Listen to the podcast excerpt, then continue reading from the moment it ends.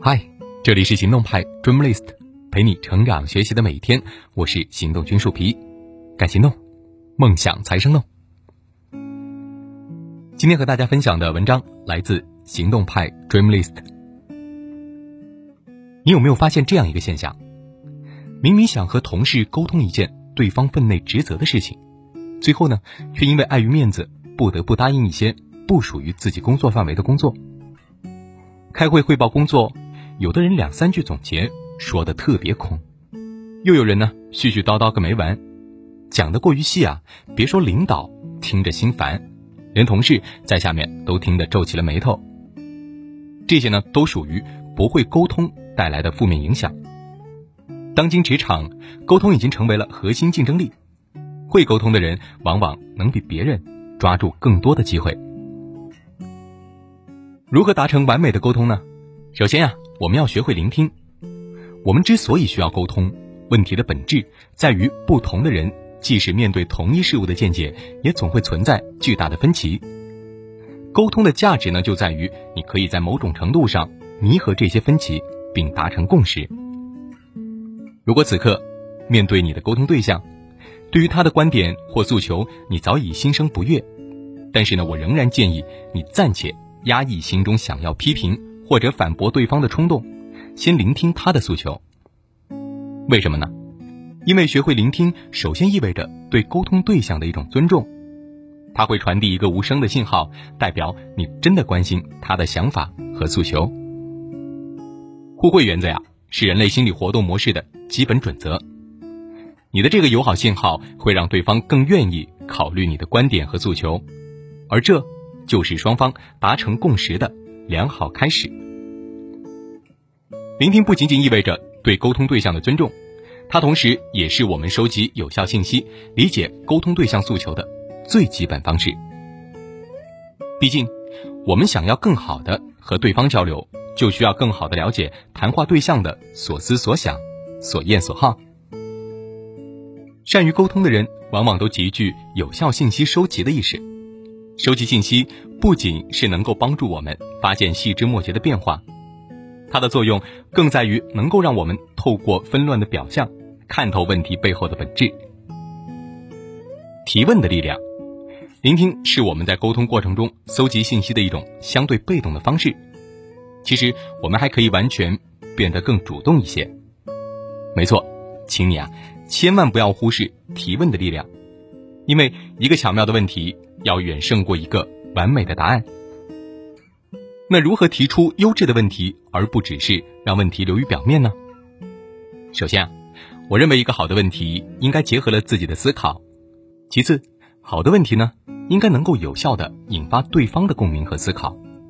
你要了解对方的背景、兴趣、人生经历、人际关系等等。这也就是为什么一个真正优秀的记者。总是能够问出最有价值和深度的问题，而这个问题将会引出更多有新闻价值的内容。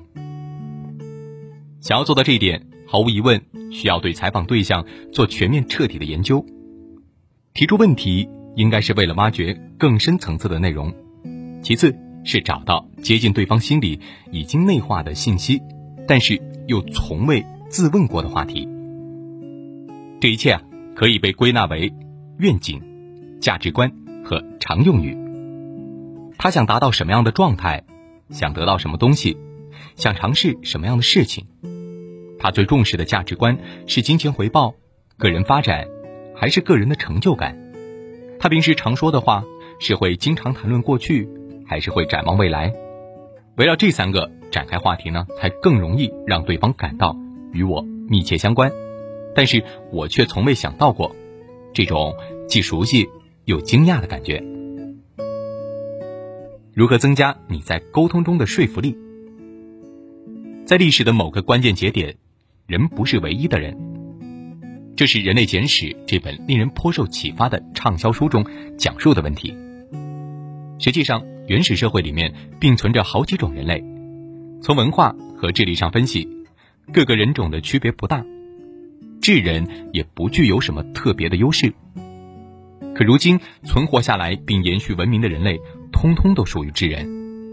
我们不禁好奇的发问：为什么其他人类没有存活下来，甚至产生文明呢？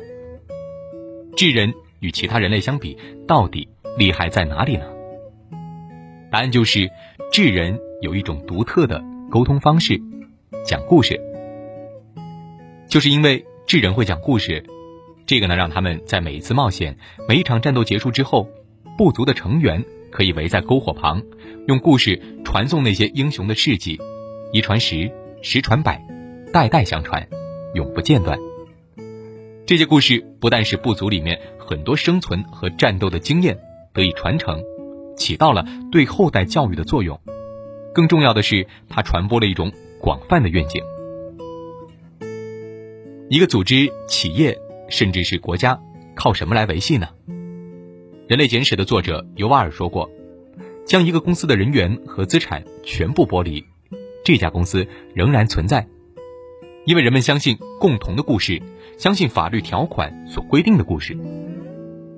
就是因为具有共同的愿景，人们相信着同样的故事。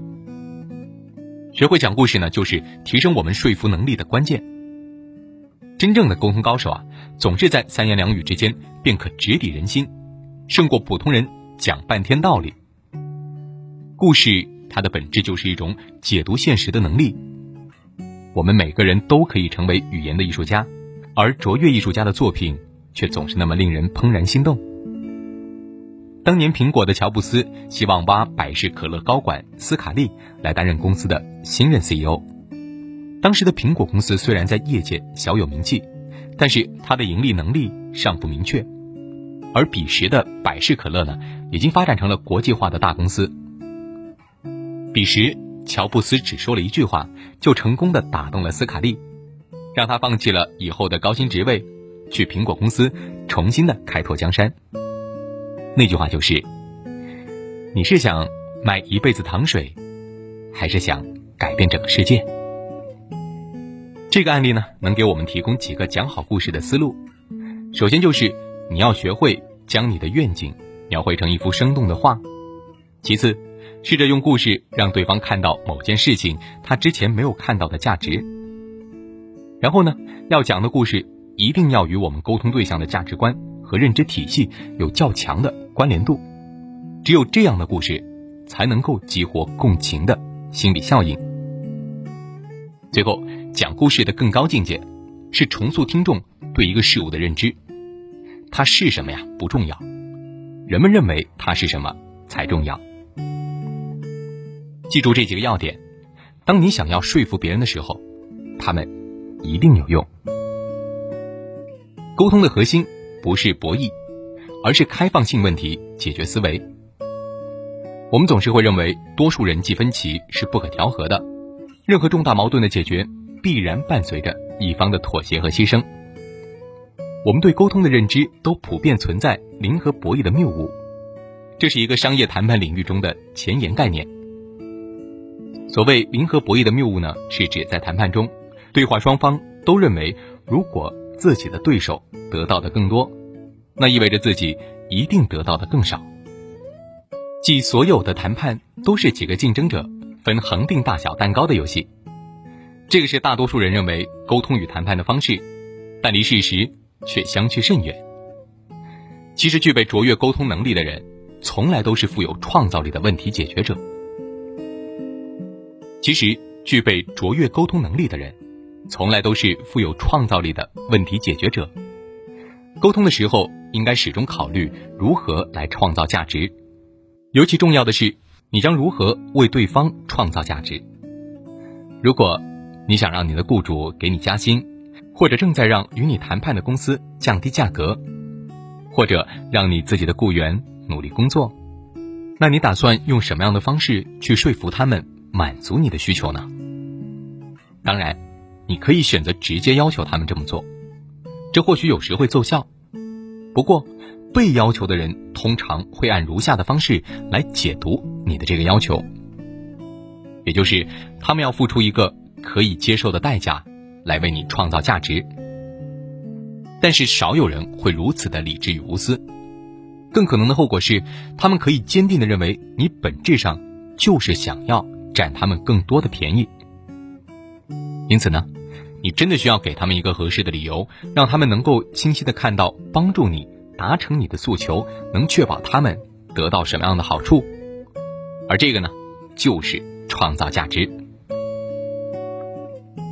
倘若你希望你的老板给你加薪，在这种情况下，创造价值通常意味着你要着重的提醒你的雇主，你已经在哪些方面为公司创造了超凡的价值，值得加薪。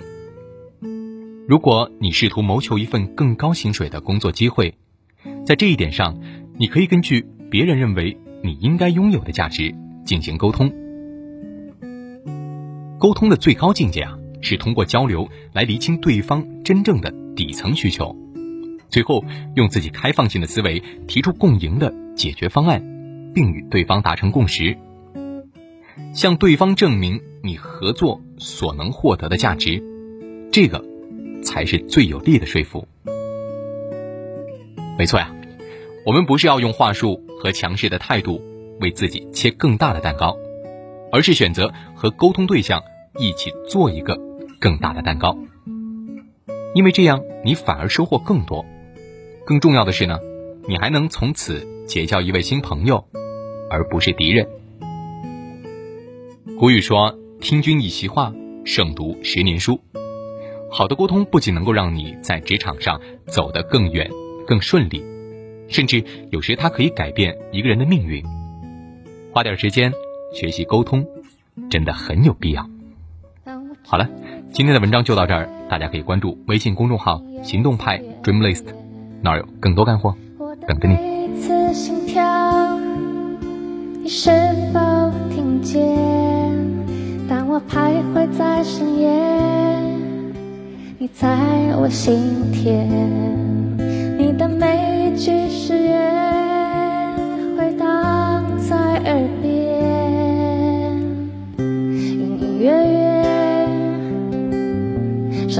的双眼藏着你的羞怯，加深我的思念，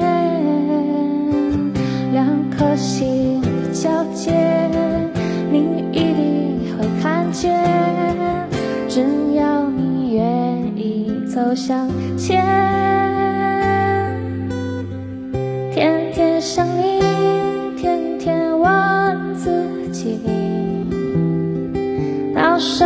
时候才能告诉你？天天想你，天天守住一颗心。把我最好的爱留给你。当我伫立在窗前，你越走越远。我的每一次心，你是否听见？当我徘徊在深夜，你在我心田。你的每一句誓言回荡在耳边，隐隐约约，闪动的双眼藏着你的羞怯，加深我的思心的交界，你一定会看见，只要你愿意。走向前。